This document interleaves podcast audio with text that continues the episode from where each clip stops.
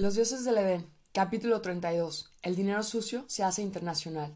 En su libro Tragedia y Esperanza, el doctor Kingley divide la historia del capitalismo en varias etapas. La tercera etapa, la cual abarca el periodo comprendido entre los años 1850 y 1931, la define el doctor Kingley como la etapa del capitalismo financiero y afirma lo siguiente. Esta tercera etapa del capitalismo es de un abrumante significado para la historia del siglo XX, donde sus influencias y ramificaciones han sido tan subterráneas y, por qué no, ocultas, que podemos ser excusados si le dedicamos considerable atención a su organización y métodos. Esencialmente, lo que éste hizo fue tomar los viejos métodos desorganizados y locales para manejar el dinero y el crédito, y organizarlos en un sistema integrado, sobre una base internacional, el cual trabajó con increíble y bien lubricada facilidad por muchas décadas. El doctor Kinley describe el intento global del nuevo sistema integrado.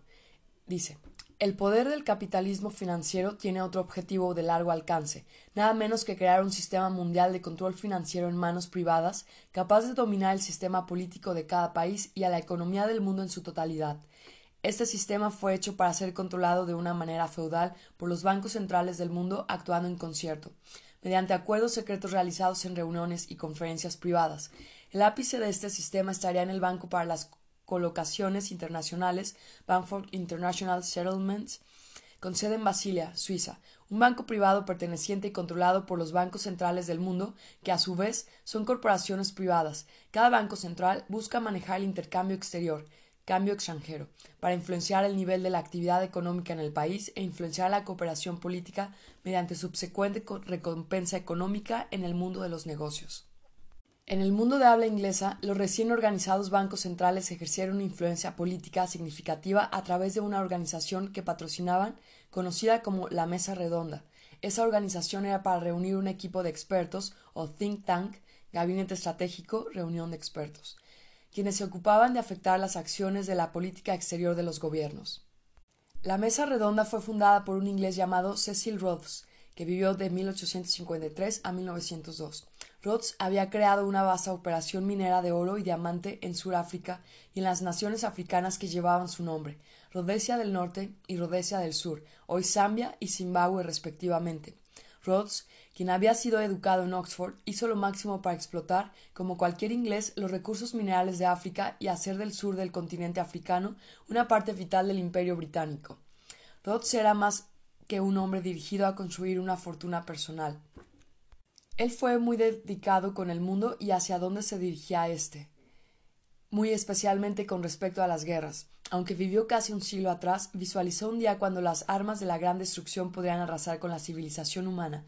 Aunque vivió casi cien años antes, sus pronósticos le inspiraron a canalizar su considerable talento y fortuna personal en la construcción de un sistema político mundial bajo el cual fuera imposible que una guerra de tal magnitud pudiese ocurrir. Rhodes intentó crear un solo gobierno mundial dirigido por los británicos. El gobierno mundial sería lo suficientemente fuerte para sofocar cualquier acción de cualquier tipo de gente. Rhodes también quería unificar a la gente haciendo del inglés el lenguaje universal. Él pensó disminuir el nacionalismo e incrementar la conciencia entre la gente, de que ellos forman parte de una gran comunidad humana. Fue con estas metas en mente que Rhodes estableció la mesa redonda. En su última voluntad, Rhodes también creaba la famosa beca Rhodes, un programa todavía en operación hoy. El programa de becas Rhodes está diseñado para promover el sentimiento de ciudadanía universal basado en las tradiciones anglosajonas. El corazón de Rhodes estaba claramente en el camino correcto. Si lo hubiese logrado, habría reparado muchos de los efectos dañinos descritos de la Torre de Babel, donde se dividió a la gente en grupos de diferentes lenguajes. Promoviendo una ciudadanía de carácter universal, se contribuía a superar los tipos de nacionalismo que ayudan a generar guerras. Sin embargo, algo estaba errado. Rhodes cometió el mismo error de muchos otros humanitaristas anteriores a él. Pensó que cumpliría sus metas utilizando los canales de la red corrupta de la hermandad. Finalmente, Rhodes terminó creando instituciones que muy pronto cayeron en las manos de aquellos que usarían estas mismas instituciones para oprimir a la raza humana. La mesa redonda no solo fracasó en hacer lo que Rhodes había intentado, sino que sus miembros ayudaron más adelante a crear dos de las más odiosas instituciones del siglo XX, el campo de concentración y justo la cosa a la que Rhodes había dedicado su vida a prevenir, la construcción de la bomba atómica. La idea de Rhodes para la mesa redonda había empezado en sus tempranos veinte años. Ya a los veinticuatro Mientras era un estudiante en Oxford, Rhodes escribió su segundo testamento, en el cual describía sus planes para el legado de sus bienes. Decía Establecimiento, promoción y desarrollo de una sociedad secreta, verdadero propósito y objeto por el cual se extendería el gobierno a través del mundo, y finalmente la fundación de un poder tan grande que en lo adelante hiciera las guerras imposibles y promoviera los mejores intereses de la humanidad. La Sociedad Secreta de Rhodes, la Mesa Redonda, al fin nació en 1891. Fue creada según el modelo de la francmasonería, con sus círculos internos y externos. El círculo interno de Rhodes fue llamado el Círculo de los Iniciados, y el círculo externo, la Asociación de Auxiliares. El nombre de la organización, la Mesa Redonda, era una alusión al rey Arturo y su legendaria Mesa Redonda. Por extensión, todos los miembros de la Mesa Redonda eran caballeros. Era inevitable que el éxito de Rhodes y su influencia política pusiera en contacto a otras personas poderosas e influyentes de la sociedad inglesa. Por supuesto, entre ellos estaban los más grandes financieros británicos. Uno de los principales soportes de Rhodes fue el banquero inglés Lord Rothschild quien figuraba en la lista como uno de los miembros propuestos para el círculo de iniciados de la Mesa Redonda. Otro de los iniciados de Rhodes fue el influyente banquero inglés Alfred Milner. Después de la muerte de Rhodes en 1902, la Mesa Redonda ganó un creciente apoyo de la comunidad bancaria internacional. Esta vio en la Mesa Redonda una manera de ejercer su influencia sobre los gobiernos de la comunidad británica y en otras partes, en los Estados Unidos. Por ejemplo, según el doctor Kigley, decía la principal columna vertebral de esta organización, la Mesa Redonda, creció desde la ya existente corporación financiera gobernada por el Morgan Bank en New York, hasta un grupo financiero internacional dirigido por los Lazar Brothers. Desde 1925 en adelante, las mayores contribuciones para la mesa redonda llegaban de personalidades financieras muy ricas, fundaciones y compañías asociadas a la Fraternidad Bancaria Internacional.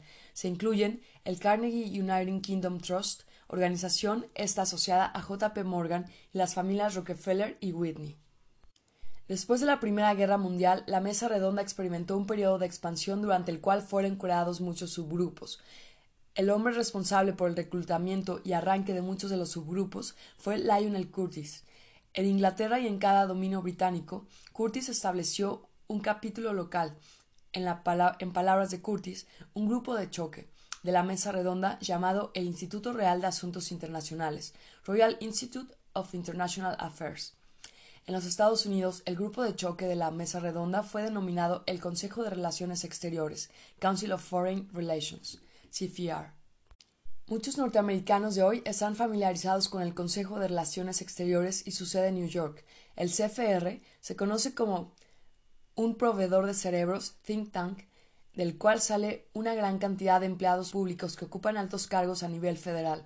Bajo la administración de Ronald Reagan, por ejemplo, más de 70 de los miembros de su administración pertenecían al Consejo, incluyendo varios miembros del alto gabinete. El CFR ha denominado pasadas administraciones presidenciales también y dominó la administración de George Bush de 1989 a 1993. El presidente del CFR por muchos años ha sido el banquero David Rockefeller, antiguo presidente del Chase Manhattan Bank. Otro ejecutivo de Chase presidió el CFR antes que él. La advertencia de Thomas Jefferson se ha tornado verdadera. La fraternidad bancaria norteamericana ha ejercido una fuente influencia sobre la política norteamericana, notoriamente en la política exterior, y es el Consejo de Relaciones Exteriores el canal a través del cual se hace esto. Desafortunadamente, esa influencia ha contribuido a, preservar la inflación, las deudas y las guerras, como status quo o estado de las cosas existentes. Cuando Cecil Rhodes estaba vivo, ganó un considerable poder en Sudáfrica, donde sirvió por algunos años como su gobernador colonial. Poseía una efectiva y única forma de delegar el poder. Según uno de sus amigos íntimos, el doctor Jameson, Rhodes daba una enorme autonomía a sus hombres de confianza. El doctor Jameson escribió una vez lo siguiente Mr. Rhodes deja la decisión, lo que hay que hacer en una situación, al hombre encargado en el sitio, a quien supone que es el mejor juez de las condiciones. Esa es la forma de ser de Mr. Rhodes. Es un placer trabajar con un hombre de su inmensa habilidad y doble placer cuando te encuentras que en la ejecución de sus planes lo deja todo a ti. Aunque no hay duda que en última instancia de los negocios de Transvaal se ha perjudicado por ese sistema. Todavía a largo plazo el sistema funciona, al mismo tiempo que logra el objetivo que tiene a la vista, no se distrae en cuidar los medios y métodos que tú empleas. Él deja al hombre consigo mismo y esto explica el por qué obtiene de sus hombres el mejor de los trabajos que ellos son capaces de hacer. Este puede ser un estilo efectivo de liderazgo, excepto cuando los medios usados para lograr un fin crean sus propios problemas. Algunos de los métodos usados por los hombres de Rhodes hicieron más daño a largo plazo que bien de inmediato. En Sudáfrica, por ejemplo, una lucha entre los colonos holandeses, los Boers, y los ingleses desembocó en la Guerra de los Boers. Durante este conflicto, uno de los oficiales británicos bajo el mando de Rhodes, Lord Kitchener, fundó campos de concentración para encerrar a los Boers capturados. Los campos fueron decretados por Kitchener el 27 de diciembre de 1900 y en 46 campos fueron recluidos eventualmente más de 117.000 prisioneros Boers. Las decisiones, las condiciones de reclusión eran tan inhumanas que se estimó que murieron entre 18.000 y 26.000 prisioneros afectados principalmente por enfermedades. Esta fue una gran cantidad de crímenes masivos. Hoy asociamos los campos de concentración con la Alemania nazi y la Rusia comunista, pero realmente su uso en el siglo XX comenzó con los ingleses bajo la autoridad de Lord Kitchener. Quizá la más grande ironía en la historia de la Mesa Redonda fue el papel de esa organización en la creación de la bomba atómica. Después de la muerte de Rhodes, los grupos de la Mesa Redonda se dedicaron a establecer otras organizaciones. Una de ellas fue el Instituto para Estudios Avanzados, Institute for Advanced Study, IAS, localizado en Princeton, New Jersey. Elías frecuentemente ayudaba a los científicos que estaban desarrollando la primera bomba atómica para los Estados Unidos. Los miembros del instituto incluían a Robert Oppenheimer, quien ha sido apodado el padre de la bomba A, y Alberto Einstein, para quien el instituto fue como su hogar. Como vemos, el mundo estaba experimentando desarrollos muy importantes cuando entraba el siglo XX. El Banco Central se estaba organizando en una red internacional. Los banqueros ganaban más influencia en las relaciones exteriores de Gran Bretaña y los Estados Unidos de América por medio de grupos como la Mesa Redonda y el Consejo de Relaciones Exteriores. Entretanto, el movimiento comunista estaba ganando un incremento considerable en Europa. Este momentum dio su fruto en 1917, cuando los revolucionarios comunistas establecieron su primera revolución del proletariado en Rusia. Una vez más, el mundo se ponía en camino de la utopía bíblica.